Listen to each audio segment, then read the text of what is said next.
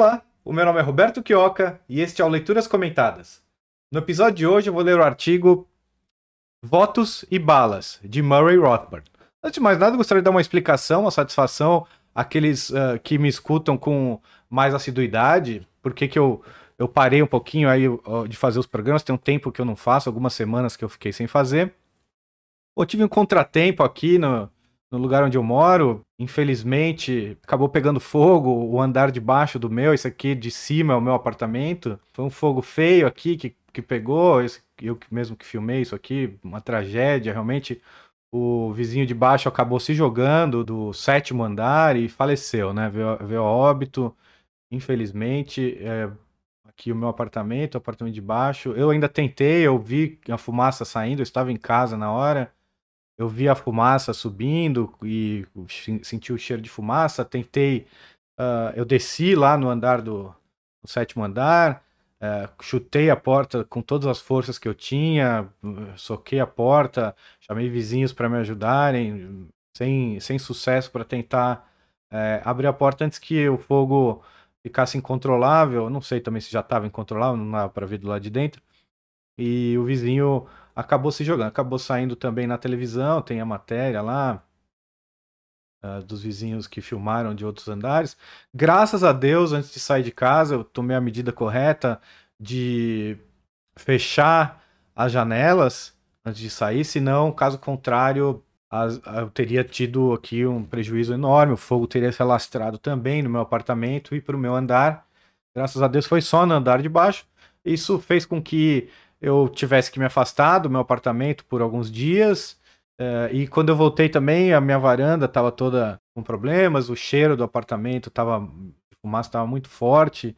Uh, o seguro do proprietário deu pra gente uns aparelhos para limpar o ar. Tá tudo bem, graças a Deus. Deus é forte, Deus é bom. Deus fez uh, o melhor para nós e conseguiu salvar nossas coisas, nosso apartamento e fez com que eu tivesse em casa também para que os danos fossem menores. E também meu cachorrinho teria estado aqui sozinho com a janela aberta e teria falecido também, as coisas todas teriam pegado fogo. Teria sido uma tragédia bem maior, mas eu acho que eu consegui evitar o que eu pude, né? Eu tentei evitar o pior, que foi o sujeito ter se matado, é, se jogado, né, para tentar se salvar ali.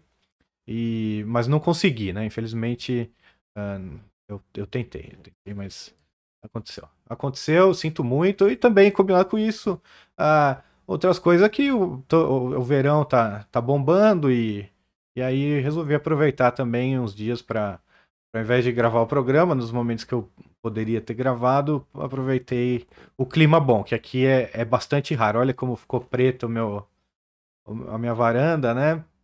Aqui o vizinho do lado, que eu acordei ele lá para me ajudar bater lá na porta, não, não conseguimos. Como ficou tudo preto, eu vim aqui no dia seguinte, limpei tudo. Peguei, porque tem aqui em cima tem um solário, então eu subi lá em cima, peguei uma a mangueira que tem lá em cima e, e limpei como eu pude. Eu comprei bucha, vinagre, essas coisas, sabão, lavei do jeito que eu pude, mas ainda tá tá um pouco bagunçado minha casa, tudo. Você vê que até o cenário aqui ficou mais apertado devido a todos esses contratempos. Mas tá tudo bem, graças a Deus e a Deus mesmo, a Deus que a Deus que nós devemos. Nada de pior aconteceu comigo e com a minha família. E, e vida que segue, estamos todos bem. Bom, Vamos lá, então. Uh, o artigo de hoje é, se chama Votos e Balas, é, é escrito por Murray Rothbard. Bom, se vocês não conhecem ainda o Rothbard devem conhecer, tem artigos, um artigo que explica, uh, que conta mais ou menos a biografia dele, claro, vastíssima, não caberia no artigo, tem também livros. Então, mas uh, uh, o Rothbard foi o decano da escola austríaca, fundador do, do libertarianismo, e foi o fundador também do uh, Mises Institute, que é o nosso, o nosso benchmark, né? aquilo, aquilo que nós um dia desejamos ser ou, ou ser parecidos, fundando o Instituto Mises Brasil, Mises Instituto do Alabama. Uh, hoje mudamos o nome para Instituto Rothbard. Seguimos aqui o trabalho firme e forte. E é, é realmente um benchmark, é um, um espelho, um, algo que nós devemos uh, seguir o exemplo. Né? Uh, o Rothbard tem dezenas de artigos escritos, traduzidos para o português na nossa página, são dezenas, centenas, eu acho, né? Acho que chega, passou de 100, já passou, acho que de 100 artigos. Temos livros também é, que, que Rothbard publicou. Uh, tem que conhecer. Rothbard é tipo o pai do libertarianismo, né? Do anarcapitalismo. É o, o talvez o o filósofo, o escritor mais influente nessa filosofia de pensamento, que é a nossa, que é a, a filosofia de pensamento, obviamente, do Instituto Rothbard, que leva o seu nome, e também do, de nós, anarcapitalistas, libertários, e desejamos uma sociedade livre. Rothbard é o homem, é um homem que produziu muito, morreu cedo, mas, mas teve bastante tempo, bastante produtividade, produziu muito mais do que muita gente aí que vive muito mais do que ele consegue produzir durante uma vida mais longa. Então, é, sem mais delongas, passar a leitura do artigo. Talvez o principal argumento em favor da democracia é aquele que diz que ela substitui balas por votos. A democracia seria o único arranjo que permite trocas de poder ou a manutenção do poder sem derramamento de sangue. A democracia substitui o poder de mudanças violentas algo inconveniente e destrutivo, pelo processo de mudanças pacíficas que expressam o desejo da maioria. É, essa é, é a ladainha que a gente escuta.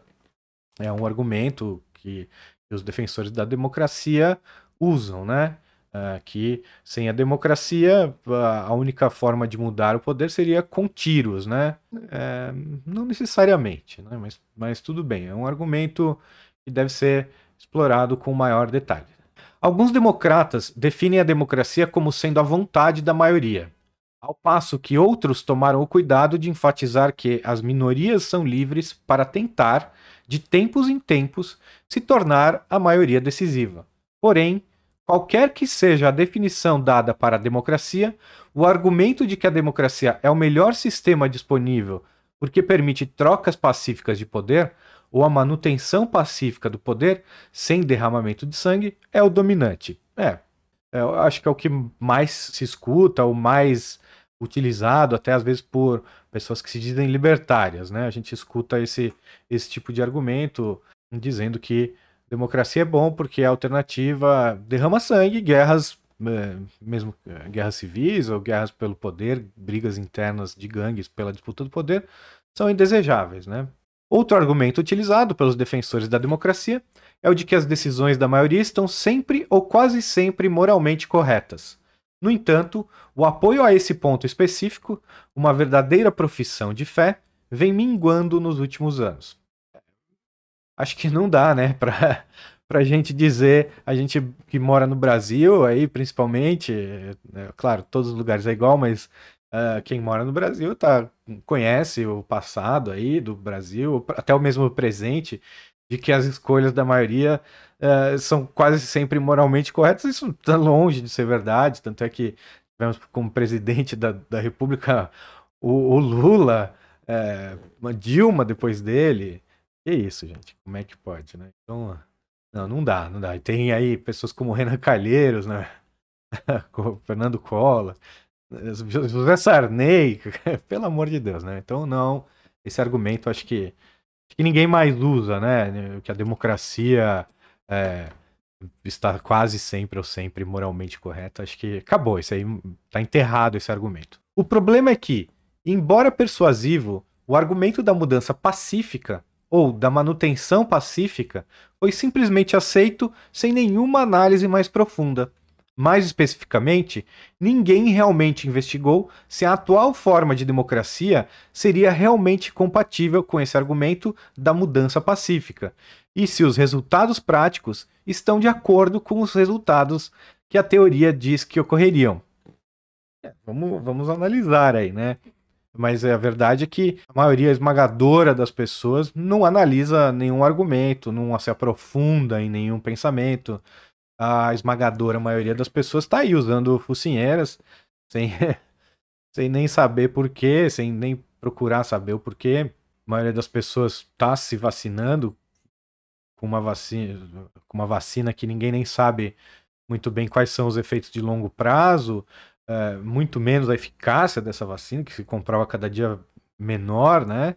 Contra uma doença que realmente uh, as chances de virar óbito são bem pequenas, bem baixas mesmo. Então, uh, as pessoas não, não calculam riscos, uh, aceitaram o fechamento da economia como um argumento plausível, sabe, sem nenhuma base científica, sem nenhuma base empírica e sem nenhuma comprovação. Aí pro, pesquise os lugares que fizeram lockdowns e os lugares que não fizeram, você vai ver não há nenhuma, nenhuma, nenhum argumento a favor, né? Nenhum exemplo que deu certo. Ah, mas aqui deu certo, ali deu certo. Não, nunca deu certo, nunca vai dar certo.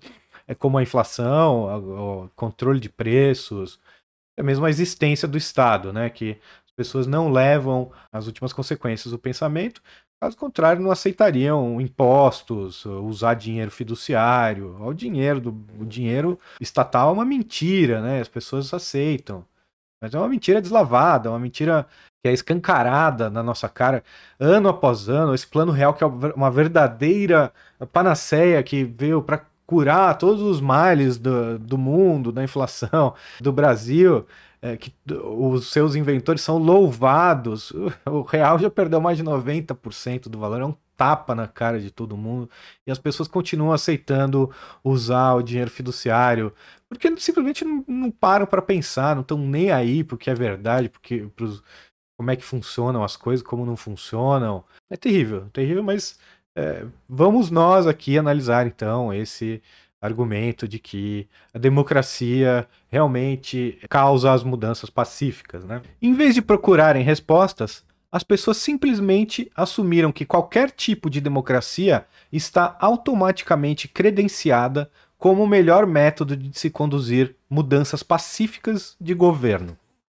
Porém, vamos investigar o argumento um pouco mais a fundo. Um pouquinho só.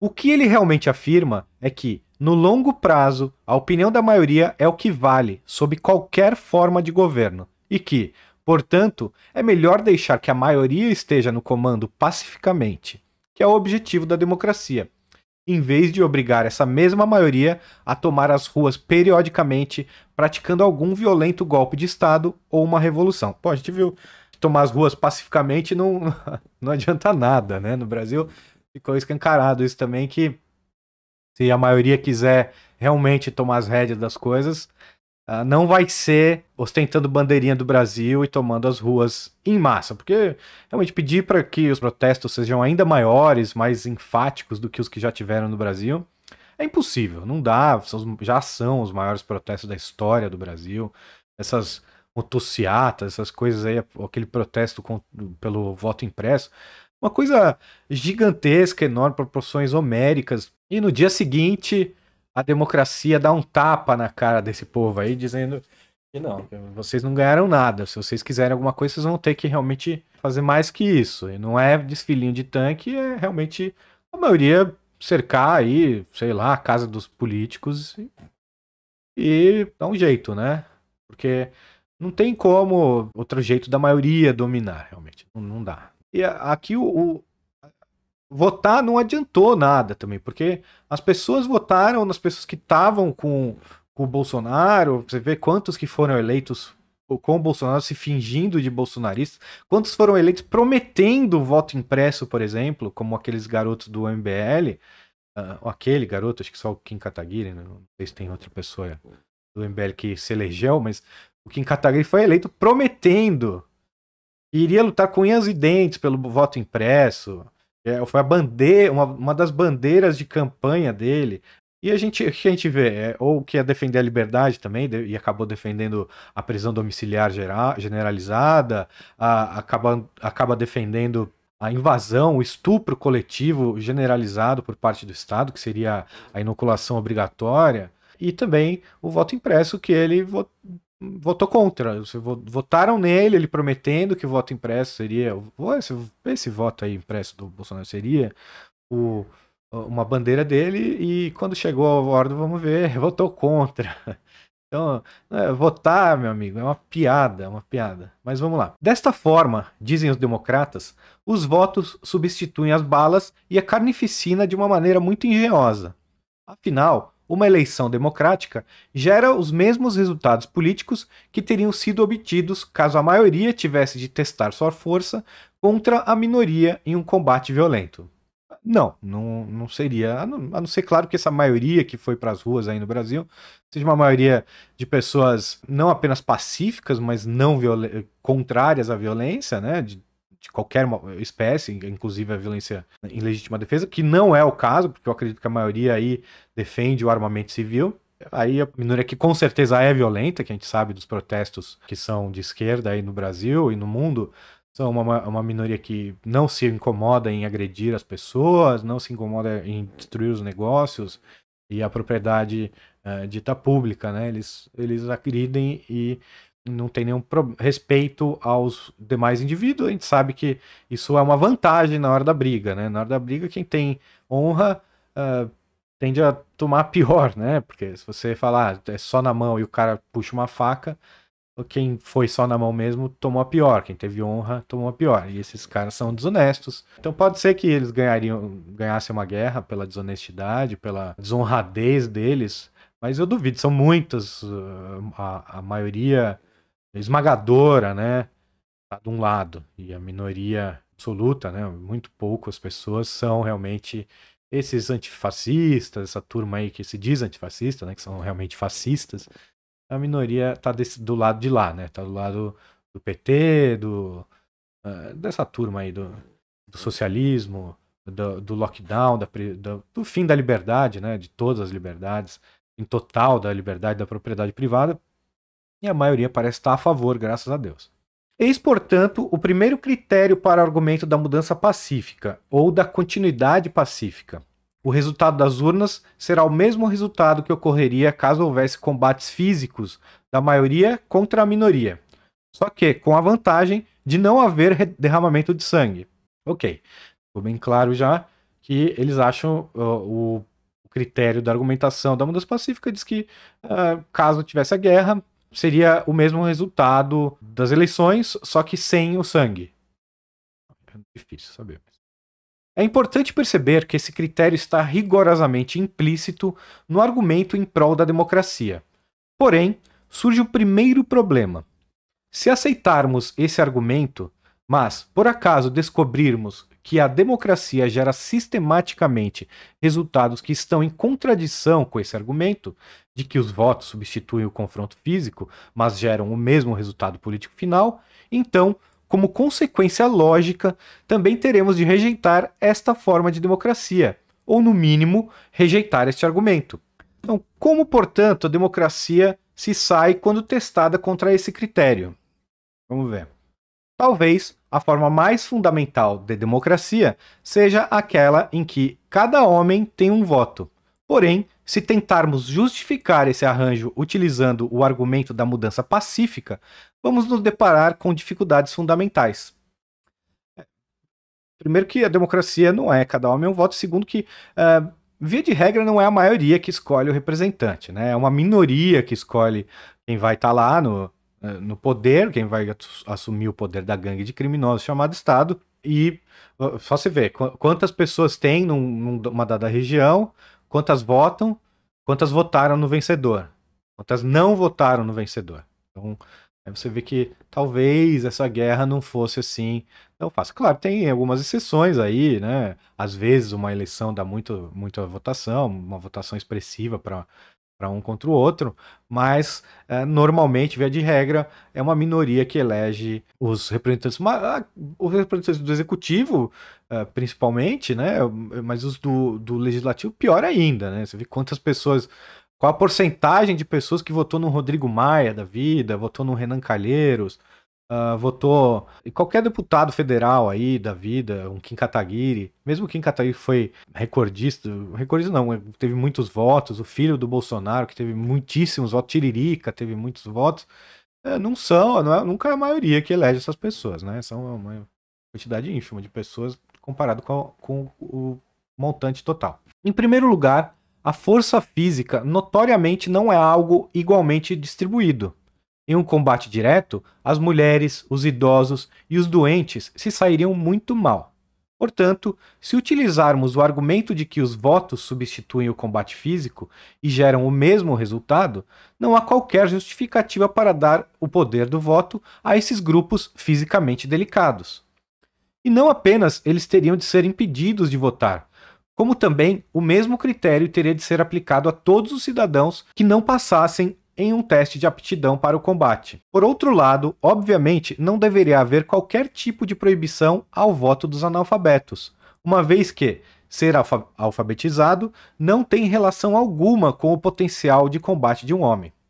Além de impedir o voto de todos aqueles não aptos para o combate, teríamos, por uma mera questão de lógica, de dar votos plurais para todos aqueles que possuem treinamento militar, tais como soldados e policiais, pois é óbvio que um grupo de combatentes altamente treinados poderia facilmente derrotar um grupo bem mais numeroso de amadores, mesmo que igualmente robustos. Então é, se a, o argumento é que é, daria o mesmo resultado de uma guerra, como eu falei acima, talvez até a minoria ganhasse, porque uma minoria fosse treinada para a guerra. Vamos supor, todos os soldados de dado país, os soldados, policiais, todos aqueles que sabem manusear uma arma e já tiveram alguma experiência de combate, estão a favor de algo. E todos aqueles que são fracos, débeis ou que são naturalmente menos aptos, como mulheres, crianças e idosos, seriam esmagados, mesmo que fosse a maioria, 70%, 30%, 80%, 20% que fosse, eu acho que esses 20% aniquilariam, né?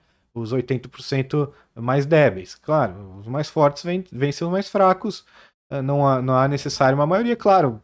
É possível que, devido ao armamento, né? Obviamente que, que as pessoas consigam se proteger mesmo sendo mais fracas, né? Então, como teve o, no, eu já li um artigo sobre o armamento, onde eu explorei bastante esse argumento uh, de um, um planeta ou uma sociedade, uma cidade, uma localidade sem armas nenhuma, o Brutamontes ele é rei, ele vai fazer o que quiser, porque ninguém para o Brutamontes. Você não tem nenhuma faca para dar nas costas dele, é, então nenhum veneninho para botar na comida dele, nada disso. Então você tá desarmado, a arma dele, que é o, o Mook, né, bem mais forte, mas é, uma sociedade armada, que pode se armar uh, até os dentes, eu acredito que nem todo treinamento militar poderia uh, fazer com que uma maioria de 80% perdesse uh, de uma minoria treinada de 20%. Ou talvez pudesse também, eu não sei, porque a gente não teve essa guerra, e se Deus quiser nunca vai ter uma guerra assim tão desleal, né? Onde todas as pessoas treinadas lutam. É, se bem que é, normalmente é assim que é a guerra do Estado contra nós, né? Eles tentam fazer a gente não ter treinamento militar, nem armamentício, e nem ter armas, para que eles possam simplesmente aterrorizar a sociedade e mandar na gente. É assim que eles fazem. Eles desarmam a gente, eles desarmam primeiro tentam desarmar a nossa mente através da educação prussiana estatal né ou controlada pelo estado depois eles desarmam fisicamente e também eh, não dando treinamento ou, ou proibindo treinamento. Graças a Deus, o Brasil aí é, vem crescendo o número de clubes de tiros e o armamento civil. Ainda é baixo, é pouco, mas um dia a gente está de igual para igual com o Estado e a gente pode realmente é, começar a ditar as regras, né? A sociedade ou os indivíduos podem come começar a se impor e exigir a soberania que lhes é dada por Deus, não é dada pelo Estado, o Estado não dá nada. Esse negócio de pedir para que o Estado libere, libere não, mas conceda, conceda porte de armas ou posse de armas, conceda que nós possamos importar ou comprar armas. Se você tem uma concessão do Estado para isso, o Estado dá o porte. Se você tem que pegar um papel, se você tem que pagar uma taxa para o Estado para ter uma arma, o Estado controla as armas, ele é dono de você, ele não é um igual a você, ele, é, ele está acima de você e ele é o seu dono, ele manda em você. Você não é um, um, ser humano livre se você não pode comprar a arma na hora que você quiser, do jeito que você quiser, sem dar satisfação ao Estado. Se o Estado concede, ele controla. Ele é o dono, ele, ele Pode proibir a qualquer momento. Então, não, não, nunca peçam, ai, mas eu quero, eu quero que o, o Bolsonaro, qualquer político aí, conceda o porte de armas. Não, não é isso. Eu quero que o Estado pare de se envolver nessa questão. Eu quero poder comprar uma arma e pronto. Não, não é E não com a sua permissão, poder ter uma permissão do Estado para comprar uma arma. Não, eu quero exigir o meu direito natural, o meu direito divino de poder me defender legitimamente e obter os meios para isso. Na guerra nós perderíamos para o Estado, maioria das vezes. Não sei também, porque tem exemplos aí na história de, de resistências pacíficas que obtiveram bons resultados, né? Então a gente não sabe, mas uh, vamos seguir aqui. Logo, já identificamos a primeira falha lógica do argumento em prol da democracia. Mas há outras. Vamos ver. Além de ignorar as desigualdades da força física e da aptidão para o combate, há outro aspecto sob o qual as atuais democracias se mostram incapazes de cumprir os requerimentos lógicos do argumento da mudança pacífica. Essa incapacidade advém de outra desigualdade básica, a desigualdade de interesses ou a desigualdade da intensidade da crença. Vamos ver Rothbard explicando. Suponha que, 60% da população de um país seja indiferente ou ligeiramente favorável ao atual governo ou ao atual partido político que está no governo, ao passo que os 40% restantes são contra. Suponha também que esses 40% são realmente contra o atual governo e o atual partido que está no poder, de maneira intensa e inflamada pois são eles que estão tendo de arcar com as benesses e com os privilégios que o governo distribui para seu eleitorado cativo. Na ausência de democracia, esses 40% estariam muito mais dispostos a entrar em combates físicos. Perfeito, mas ele segue. Enquanto isso, os outros 60% são formados por pessoas indiferentes, por pessoas desinformadas, por pessoas que têm apenas um leve interesse no assunto e pelos privilegiados pelo governo. Os três primeiros grupos certamente jamais iriam às ruas guerrear, mas seu eventual voto em prol do governo tem o mesmo peso de um voto contra o governo. Ou seja, se houvesse uma guerra, essas pessoas talvez não guerreariam e quem ganharia seria a minoria. Ou seja, é uma diferença no interesse. Como a gente vê hoje, eu não sei quem é mais apaixonado, realmente o Brasil está bem dividido, está bem inflamado, né, dos dois lados. Eu, me parece que os, os contra, os fora Bolsonaro, eles são mais inflamados, né, são mais atacados, histéricos. Eu não, eu não sei também, porque os, o pessoal do lado do Bolsonaro também é bem ativo, bem participativo. Porque a verdade é que quem inflamou tudo isso mesmo foram os, os anos tenebrosos, né, do PT, é, seguidos, né, PSDB, seguido do PT, que destruíram o Brasil de uma maneira que, é, ou seja, com, desculpe, começou com o Sarney, né, aí veio o Collor, fez algumas coisas que poderiam dar, boas, que poderiam dar certo, mas ele mesmo fez coisas tenebrosas, aí veio o, o Itamar Franco, e fez o Plano Real que é um sucesso, como eu já disse, que fez o Real já perder 90% da, do poder de compra. Ah, melhor, porque se fosse o plano cruzado ainda, tinha perdido 1.200, ou seja, 99,9%. Não é bom o suficiente, tá? 90, perder 90% em 30, quanto tempo? 20, sei lá, 30 anos, 20 anos. Não é bom o suficiente. Seria bom se tivesse, sei lá, na pior das hipóteses, perdido 5%. Já seria um, um algo terrível, né? Que a sua moeda tivesse sido corroída em 5%. Mas, ah, ok, né? Puxa, que bom, né? Mas 90, mais de 90% do poder de compra da moeda foi perdido. O que, que tem de bom, né? Então, e aí veio depois, claro, só para fazer o parênteses, veio depois a uh, Fernando Henrique com medidas também translocadas, algumas boas também, mas é, mesmo as boas não eram tão boas, com as privatizações que foram verdadeiros loteamentos para os, os ricos e poderosos, aí para os amigos do rei, como o Dantas lá, aquela essa turma eh, completamente corrupta, corruptora, é, tomaram conta de tudo e destruíram a economia do Brasil, né? Ficou, fizeram uh, bilionários no Brasil, pessoal do gás, pessoal da telecomunicação e tal, ficaram ba bastante ricos, mas o resto da população se deu mal com isso. E aí veio Lula e, e a Dilma tomar tudo mesmo e acabar com a, com a com a nossa economia, com o nosso país, com, a, com tudo, com a moral, a ética de tudo. E correram todas as instituições, não que elas tivessem qualquer tipo de legitimidade ou nenhum tipo de, de probidade, né? Já eram, sempre foram corruptas até, até as tampas, né? Nunca houve honestidade em nenhum dos órgãos públicos aí. Talvez, talvez raramente um ou outro, alguém realmente eh, idealista estava à frente, mas é, idealista do, do Estado é pior do que o, o corrupto, né? Então, é, terrível, terrível o que fizeram, destruíram e o povo foi para a rua, realmente em massa. E esse negócio da eleição do Bolsonaro, como é que, como, é, como que com essa fraude, que é a urna eleitoral, obviamente, é, sabidamente, reconhecidamente, e obviamente uma criança de dois anos conseguiria falar: ah, mas espera aí, vai todo o resultado, como é que eu sei qual o resultado que foi clicado, é o mesmo que sai lá? Ah, não, porque o, os ministros do Supremo Tribunal Federal, do eleitoral também, né? Você tira a roupa, tira uma blusa, põe a outra, eles têm uma equipe ali deles que confere e, e ele, ele se tranca numa sala e sai com o resultado. É, falou, tá bom. É assim mesmo, tá certinho, gente.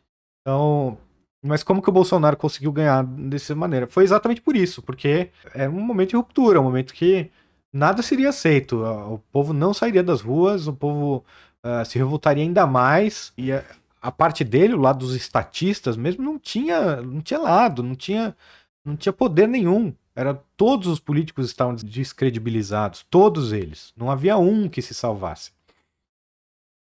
E eles resgataram um que estava lá, encostado num canto, e foi alçado a candidato. Né? Porque a gente sabe que quem define eleição, além daqueles que contam, também é aqueles que escolhem os candidatos, né? Porque eles podem fazer uma fraude, mas não pode dar muito na cara, assim, né? Não pode ser muito descarado.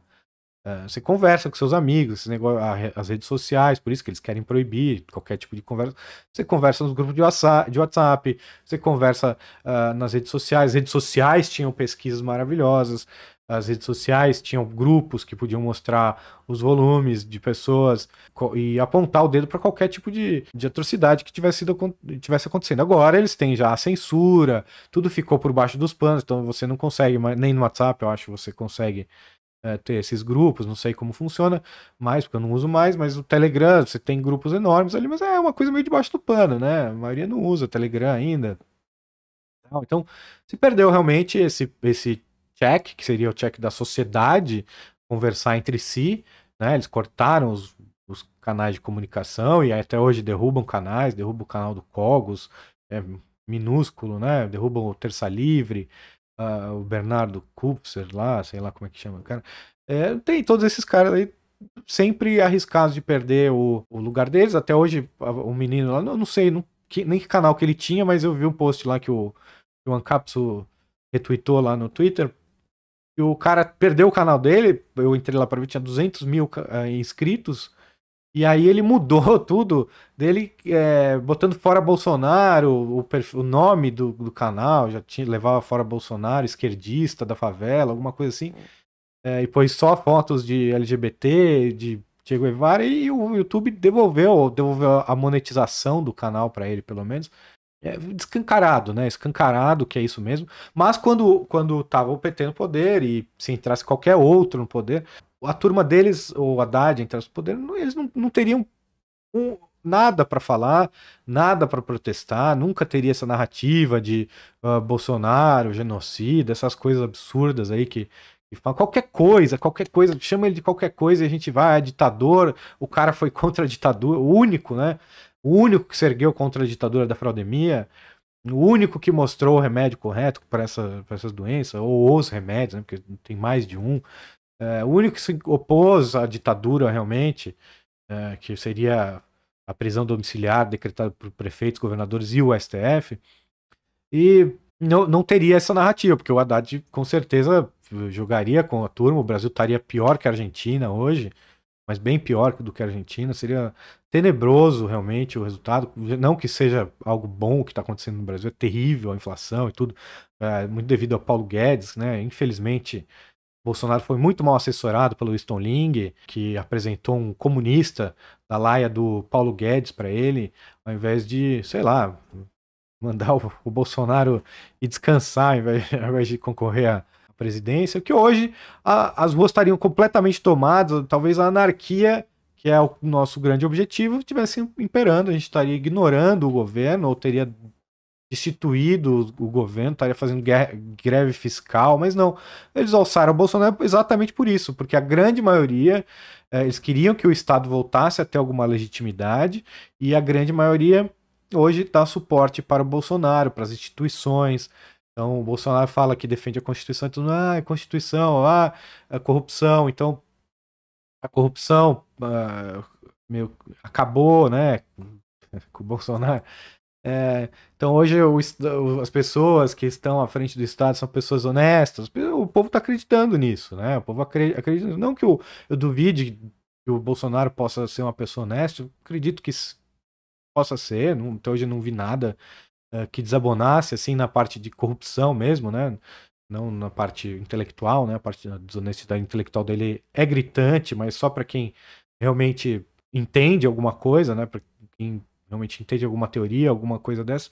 Mas o establishment precisava do Bolsonaro para reaver a legitimidade das instituições democráticas. Por isso que ele ganhou a eleição, por isso que não roubaram ele, por isso que deixaram ele ganhar, mesmo com as urnas equivocadas. E é por isso que hoje nós temos uma massa de pessoas que gritam a favor do Estado maior, gritam a favor. Aliás, os dois lados estão sempre. Nenhum dos dois lados é mais uh, contra tudo e todos, né?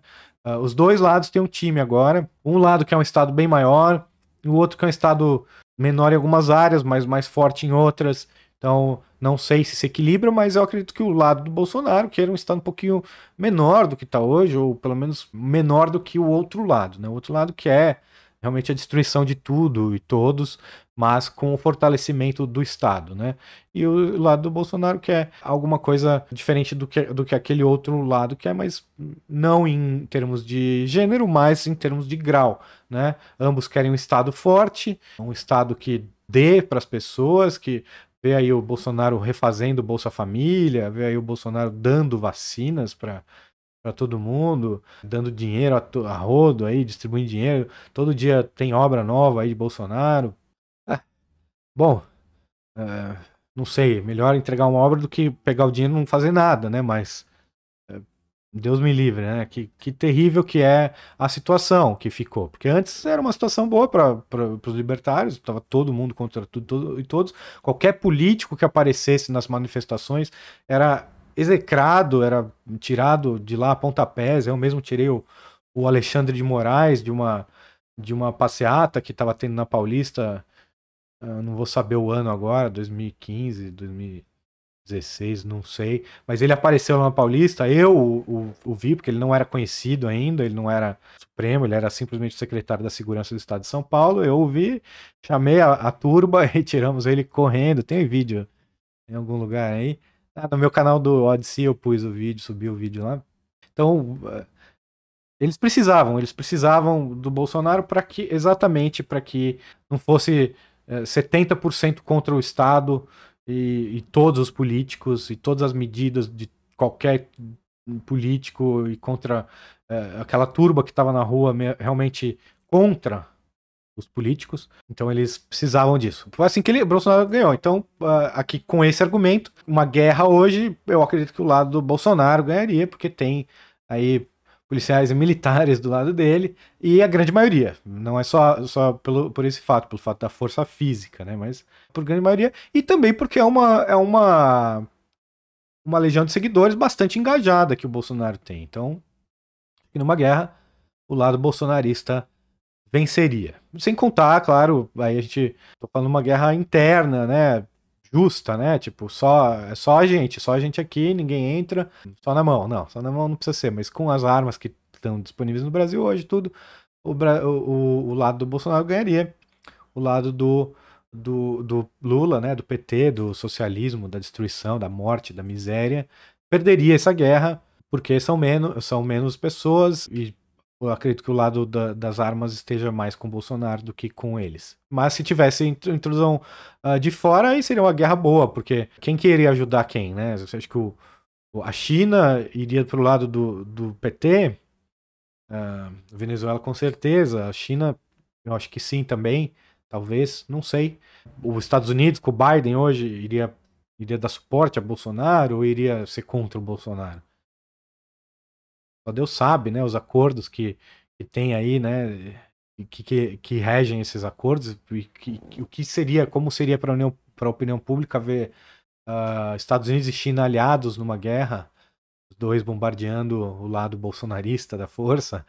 Eu não sei. Bom, é, é viagem demais. Tomara que nada disso nunca aconteça. Mas se acontecer, estejam preparados aí, porque a guerra, felizmente, é a natureza, né? A gente está em guerra perpétua contra o Estado. A guerra, ela está acontecendo neste momento, está acontecendo desde que o Estado foi instituído na sociedade, porque é uma eterna guerra do Estado sobre nós, né? Então, o Estado contra o povo. Por que, que a gente não vê soldados atirando nas pessoas todos os dias nas ruas, apesar de a gente ver a polícia fazendo isso, mas aí é discutível se a polícia realmente está atirando pessoas inocentes ou não. Mas a gente não vê uma matança dos soldados contra indivíduos pacíficos, porque a gente está rendido, porque a, a sociedade civil se rendeu completamente, ninguém reage ao roubo, aos desmandos estatais, ninguém reage com a força uh, legítima, não seria uma força desproporcional você atirar num, num, fiscal que vai lá tentar fechar o seu negócio, ele vai, claro, primeiro fala, some daqui, mas se ele vai com uma força ameaçadora, você tem todo o direito de atirar. Se vai um cobrador de impostos na sua casa, você deve ter o direito de reagir, expulsá-lo da maneira que você puder, né? E você reter a sua propriedade, a sua, a sua dignidade, a sua, o seu negócio é, e seu, suas atividades normais, eh, seu, seu direito de ir e vir, tudo isso você tem que, tem que reter e você deve poder reagir. É legítima defesa que chama. Você tá na praia tranquilo ali, aparece um homem armado falando sai da praia, se não te mata, você, você, ele tá ameaçando a sua vida. Você tem todo o direito de alvejá-lo. Todo o direito. Tem sim. É, então, é, essa é a guerra. Infelizmente, nós estamos rendidos. Nós somos prisioneiros de guerra, escravos do Estado. E é por isso que a gente, felizmente ou infelizmente, não vê a guerra. É, é, imagine o seguinte: a seguinte situação. Vamos supor, os Estados Unidos quer invadir o Vietnã, por exemplo, como houve, né? Por que toda aquela guerra, né? Que, que besteira, né? Era só as pessoas falarem, olha, ok, nós nos rendemos, senhor Estados Unidos. Pode vir aqui, a gente é americano agora, flamula a bandeira americana e paga impostos para eles. Por que não? Qual, qual foi. O que é esse orgulho, né? Por que reter a sua soberania? Por que reter qualquer coisa? Horror! Tá alvejando policiais, tá alvejando os homens do exército. Estão aqui para manter a democracia, para instaurar a democracia, para instaurar um Estado de direito, essa expressão muito mal definida pelas pessoas. Estado de Direito não tem nada a ver com Estado, né? Estado de Direito é um cenário, é o rule of law, é a lei, é o império da lei, né? Seria mais bem feita a tradução, mas o império da lei é onde uma lei vale para um, vale para outro. Então, se, por exemplo, eu não posso roubar o meu vizinho, o Estado também, o meu vizinho não pode me roubar, nem que ele seja Estado, nem que ele tenha um distintivo ou um papel escrito que escrito e assinado pelos outros vizinhos dizendo que ele pode sim me roubar. Não, ele não pode me roubar de maneira nenhuma. Se ele tentar, ele deve ser alvejado legitimamente. E assim, os vietnamitas atiraram legitimamente nos americanos, como nós deveríamos atirar legitimamente uh, no Império de Ocupação de Brasília e também, por que não, no Império de Ocupação do Palácio dos Bandeirantes, que cobra o tributo de todos os cidadãos de São Paulo. E assim por diante, até a prefeitura de São Paulo, que cobra o que nos escraviza em São Paulo. Então, bom, tergiversei demais, mas uh, acho que eu fiz meu ponto muito bem feito aqui.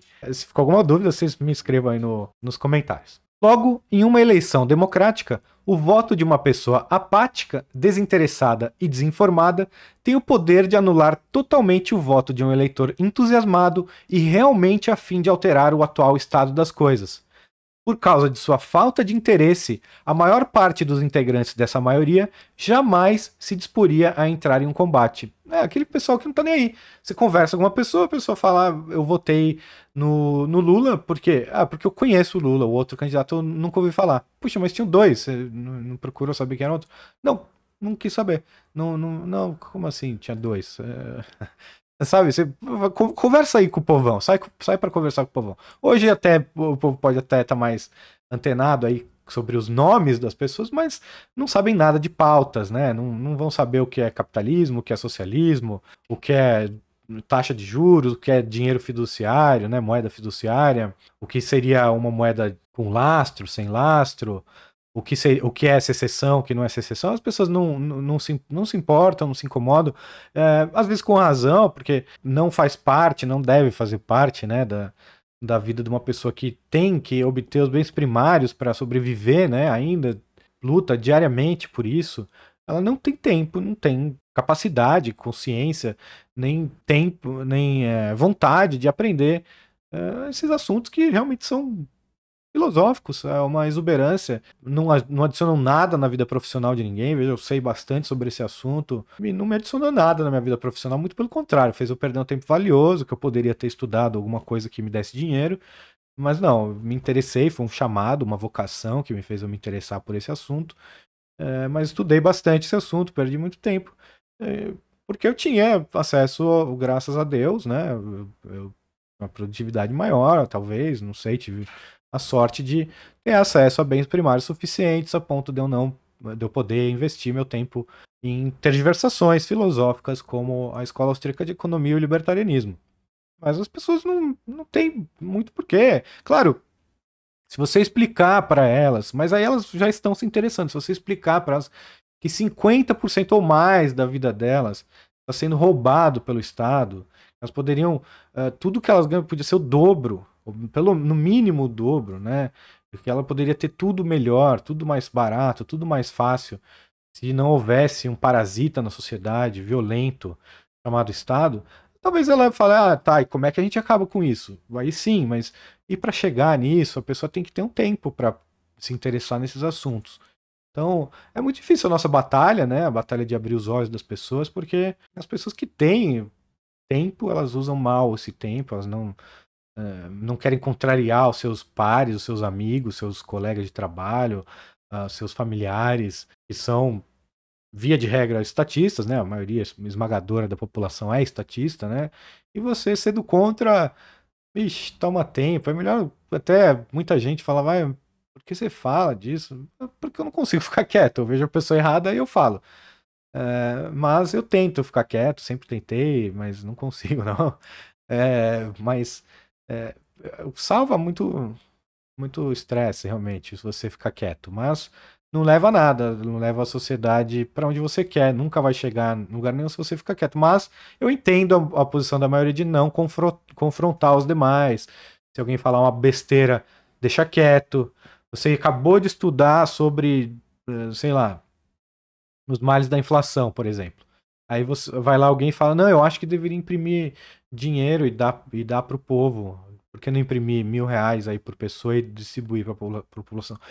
E a pessoa, ao invés de falar qualquer coisa, que é muito fácil rebater esse tipo de, de argumentos, a pessoa fica quieta e fala: ah, não, não vale a pena discutir, é minha amiga, é amiga da minha esposa, ou sei lá, a professora do, do, meu, do meu filho, ou é minha professora, ou é, sei lá, é o, putz, é o, é o padre, é o pastor, qualquer coisa do tipo, assim, qualquer pessoa que você fale, ah, meu, puxa, não vale a pena, ah, é o tio da minha amiga, não, eu nem conheço direito essa pessoa, então fica quieto, fica quieto e nunca confronte, ouve besteiras e você viverá no mundo para, maluco que nós vivemos hoje, né, nessa nessa verdadeira distopia que nós vivemos hoje. E é isso, você, mas provavelmente ao, ao, conversar com essas pessoas que são apáticas ou não se interessam pelos assuntos uh, de filosofia política ou ética, você vai ver que ela, se você puxar algum outro assunto, como por exemplo, ela, se ela foi comprar um carro recentemente, ela vai saber muito sobre carros. É uma decisão que afeta ela diretamente. Ela tem 100% do poder sobre qual decisão vai ser tomada no final. E essa decisão vai afetar somente ela, mas vai afetar muito ela se ele comprar um carro ruim. Ela vai ter problemas. Se ela comprar um carro um pouco melhor, ela vai ter menos problemas. Se pagar seguro, pode evitar dor de cabeça se não pegar. Então ela, ela faz todo. Uh, ela tem um poder de raciocínio, ela consegue raciocinar. Ela simplesmente não quer raciocinar sobre estes problemas. Assim, se aceitarmos a tese de que a democracia substitui balas por votos e gera os mesmos resultados, então temos de concordar que um processo democrático que dá a um homem apático o mesmo peso eleitoral de um entusiasta não pode satisfazer nosso próprio critério. O apático jamais entraria em um combate. Portanto, as atuais democracias sistematicamente distorcem os resultados eleitorais em relação aos hipotéticos resultados de um combate. Sem dúvida, né? Você não, você não vai lutar. Uh, vamos supor, se o Bolsonaro e o. Sei lá. E o Paulo Guedes disputam. sei lá. Numa. A 80 por hora. Não, tô brincando, mas se são duas pessoas muito parecidas, vai. É Lula, Lula e. e uh, Aécio e Dilma, vai. Uh, o Aécio, ele fala que que quer diminuir o imposto de 50% para 48%. E a Dilma na campanha fala que quer aumentar de 50% para 51%. Então um quer diminuir 2%, outro quer aumentar 1%. Você entraria numa guerra por isso? Ah, não, né? Quero 0%. Se, na hora que você falar de zero, se tiver algum lado falando de zero, aí sim, né? Aí a gente tem realmente um pouco menos de apatia. Mas não, não move as pessoas, né? Ninguém vai, vai perder o sono, falar qualquer tipo de coisa por causa disso, né? Confrontar os vizinhos, por causa de 1% de imposto, a mais ou a menos, sendo que a gente já paga metade do que a gente ganha. Então, uh, não, eu acho que ninguém se entraria no combate, mas essa pessoa faz um grande serviço e se importa muito, como eu disse anteriormente, se for alguma decisão que afeta muito ela e ela tem 100% do poder uh, de decisão. É provável que nenhum procedimento de eleição democrática seja satisfatório na resolução deste problema. Porém, é certo que muito poderia ser feito para alterar as formas atuais, de modo a trazê-las para mais perto de nosso teste. Vamos ver. A tendência de todas as atuais democracias tem sido a de tornar o voto mais fácil para as pessoas. Porém, isso viola diretamente o teste, pois isso significa mais facilidades para os apáticos registrarem seus votos. E quanto mais peso é dado aos votos dos apáticos, mais longe a democracia fica da satisfação de seus próprios critérios. Exatamente. É, dar poder ao voto para garotos de 16 anos, como tem no Brasil. É uma, um absurdo total, né? Uma criança de 16 anos não sabe nem, nem falar direito, nem, nem arrumar a cama, para falar melhor. Nem arrumar a cama direito e já quer votar, né? Nunca lavou uma louça e já vai, já quer decidir quem vai mandar nos outros, né?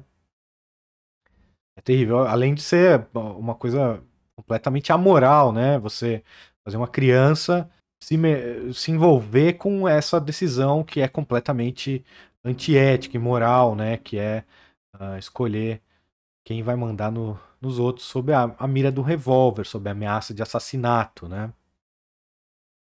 Claramente, o que se necessita é tornar a votação bem mais difícil, de modo a garantir que apenas as pessoas mais intensamente interessadas irão votar. Uma medida útil seria remover todos os nomes das urnas, de modo a exigir que todos os eleitores escrevessem por conta própria os nomes de seus candidatos favoritos, podendo assim eleger absolutamente qualquer cidadão.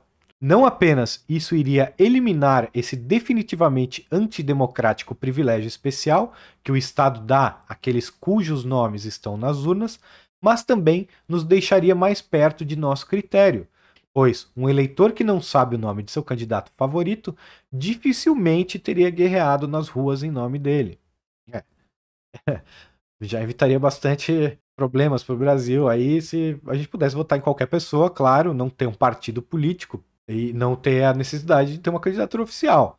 Então, vai lá, vota, Deus teria sido eleito e a gente estaria muito bem já hoje. Eu lembro, tinha aquelas pesquisas espontâneas que, bom, é, é para quem é mais velho, né, essa, esse comentário, pra, a, o Silvio Santos no, no SBT ele publicava, né, ele divulgava as pesquisas que ele fazia uh, que eram espontâneas. Então, acho que Jesus Cristo vencia é, sempre, né? Primeiro Jesus Cristo, aí Pelé, vinha os nomes assim, é, que era espontâneo, tipo, quem você quem você escolheria para ser o presidente do Brasil. Então, se a vontade da maioria fosse ser decidida, Deus uh, teria sido eleito e a gente seguiria apenas os mandamentos, viveríamos no ancapistão, né? Porque não roubarás, não matarás, não pode ter Estado. Não, não assassinarás, né? Quer dizer, não pode ter Estado. E aí evitaria também de pessoas que não estão nem aí irem votar, pessoas que uh, não, não têm capacidade realmente de, de entender as coisas de irem votar. Não que fosse mudar a legitimidade do Estado, isso, não, mas uh, talvez uh, faria as coisas melhores ou piores também, porque você vê a nata aí, uh, pessoas mais ricas, né? Ou parte das pessoas mais ricas vota muito mal às vezes, né? Votam, veja como vota o Leblon, que vota no PSOL, né? Não que tenha opções, né? Não há opções, mas é, talvez melhorasse, não sei. Desta forma, vemos que o argumento da mudança pacífica, longe de endossar todas as atuais democracias, requer mudanças vitais e radicais nas atuais estruturas democráticas.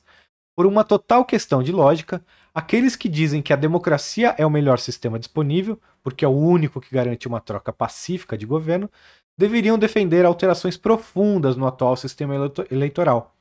Para contrabalançar as diferenças de força física, todos aqueles cidadãos não aptos para o combate corporal deveria, teriam de ser privados do voto, e votos plurais teriam de ser designados para soldados e policiais. Sim, se é, é para substituir a guerra, então o, o guerreiro. Quantos, quantas pessoas, por exemplo, aquele sniper do filme Sniper lá, do, do não me lembro. Não tem um filme que chama Sniper e tem um filme um russo que eu esqueci o nome, muito bom. E, mas ele mata sei lá, centenas de soldados do outro lado. Esse cara tem 100 votos. O outro lá, que da metralhadora, tem outros 300 votos. O, o cara que dirige o, o caça-bombardeio tem mil votos. É. É. E aí a gente decide, porque é para substituir a guerra ou não. Então, aqueles mil que são que seriam alvo nos hospitais escolas e nas creches, se fosse alvo, claro, do, do exército americano, né? Esses seriam os, os que iriam escolher, né? Escolher o vencedor. Igualmente, para contrabalançar as diferenças de interesse e entusiasmo, o processo eleitoral teria de ser dificultado e não facilitado, incluindo-se aí a imposição de que as pessoas escrevessem o nome de qualquer pessoa de seu interesse. Você imagina, o cara. É, isso é para substituir a guerra. Então, quer dizer, você está disposto a morrer.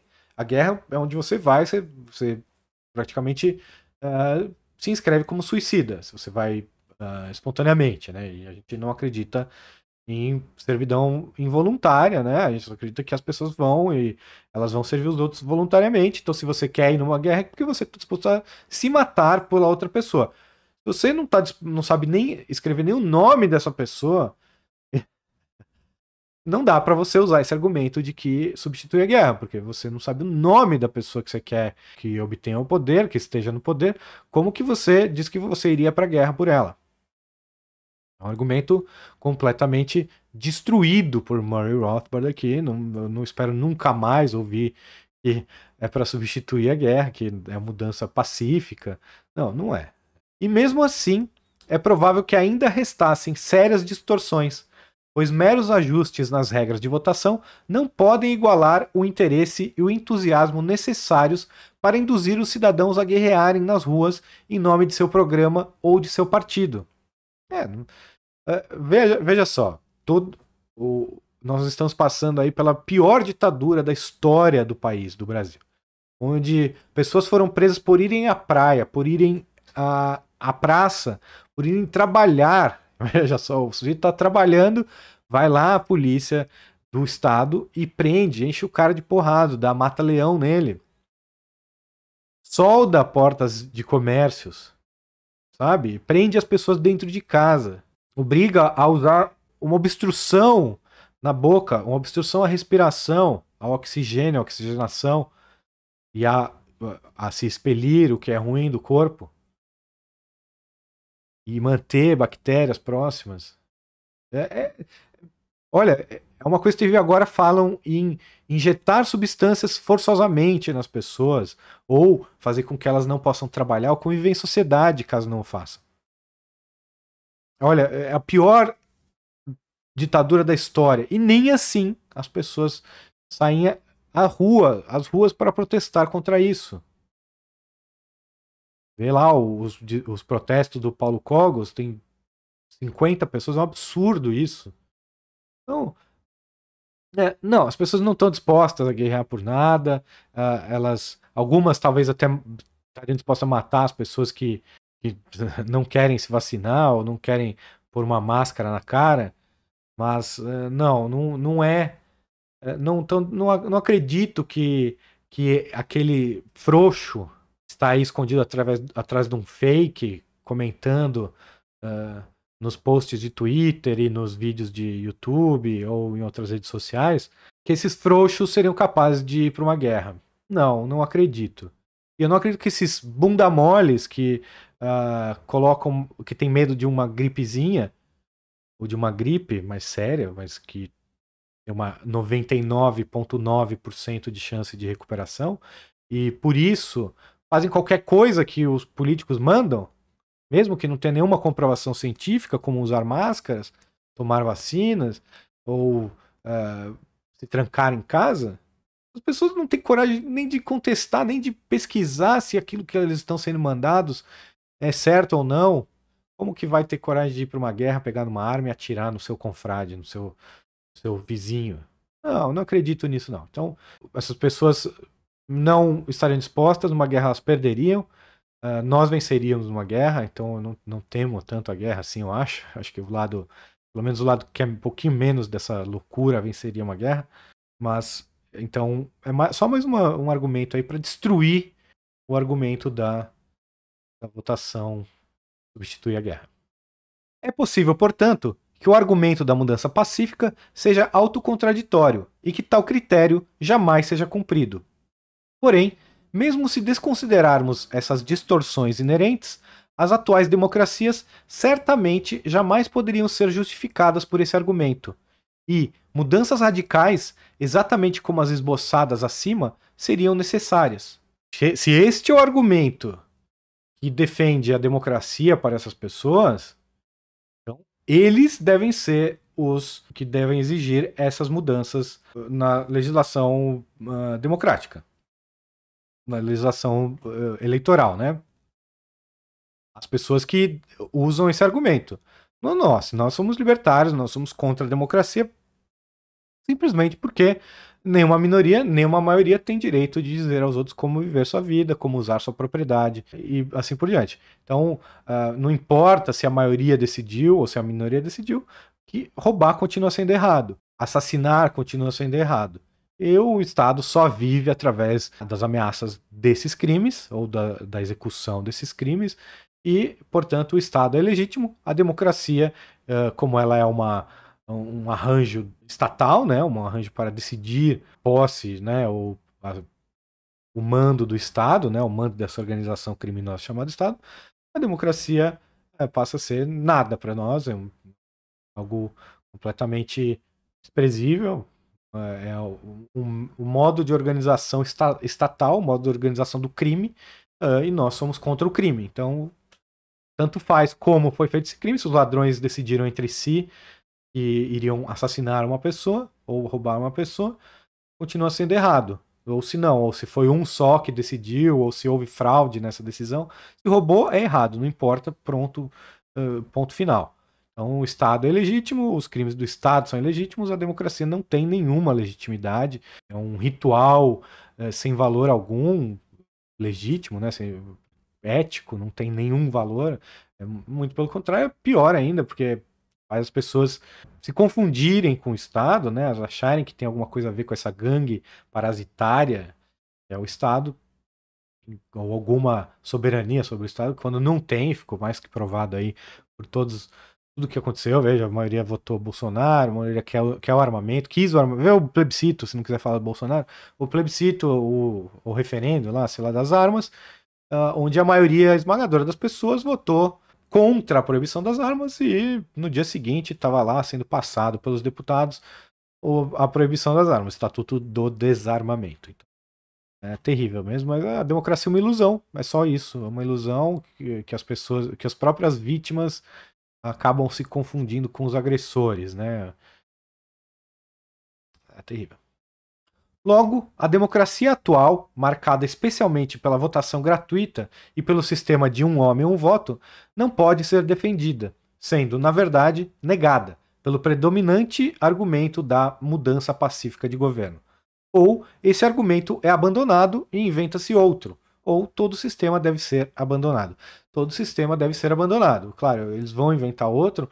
Uh, se você ainda defende a democracia ou se, o Estado, né, você, por favor, coloque aí. Ah, a democracia é melhor porque três pontinhos é melhor do que do que a paz, do que a liberdade, do que o respeito à propriedade privada, do que o não crime, do que uma sociedade sem o crime institucionalizado, sem a barbárie institucionalizada, que é o Estado, e não importa se é democrático ou não.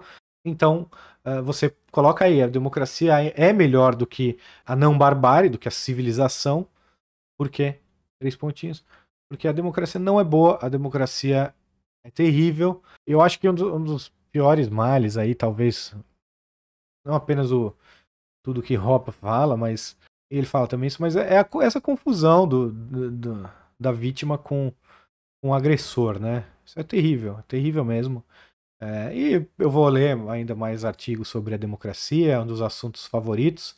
Lembrando a todos que me sigam pelo Odyssey, é a minha plataforma favorita ainda. Eu só assisto vídeos ali no Library, no Odyssey. Não tenho assistido YouTube, mas se você está me vendo pelo YouTube, se inscreva no Odyssey, tá o link aqui na, na descrição do vídeo, comemorando aqui esse, esse programa de número 50, né? É, mandar um abraço pro Pedro, meu editor, que ele escuta todos os programas. Pedir desculpa novamente a quem me escuta com assiduidade pela ausência aí nesses dias. Não sei se vou conseguir voltar a postar dois por semana ainda, tá, tá bastante apertado aqui, bastante confuso.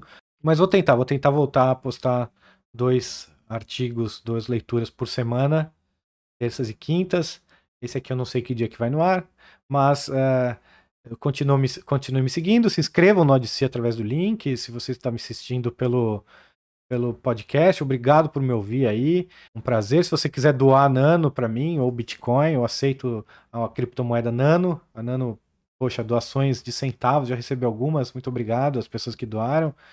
Uh, no Bitcoin meio difícil doar centavos, mas se você quiser doar uma quantia maior, Bitcoin é maravilhoso, adoro Bitcoin também, não tenho nenhuma, nenhuma treta aí com Bitcoin, né? Nada. Se você quiser doar em outra criptomoeda da sua preferência, uh, pode doar também.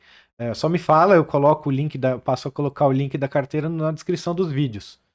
É, muito obrigado. Leiam o Rothbard, leiam todos os artigos do Instituto Rothbard e continuem dando a sua, o seu like e as suas inscrições aí nos nossos canais.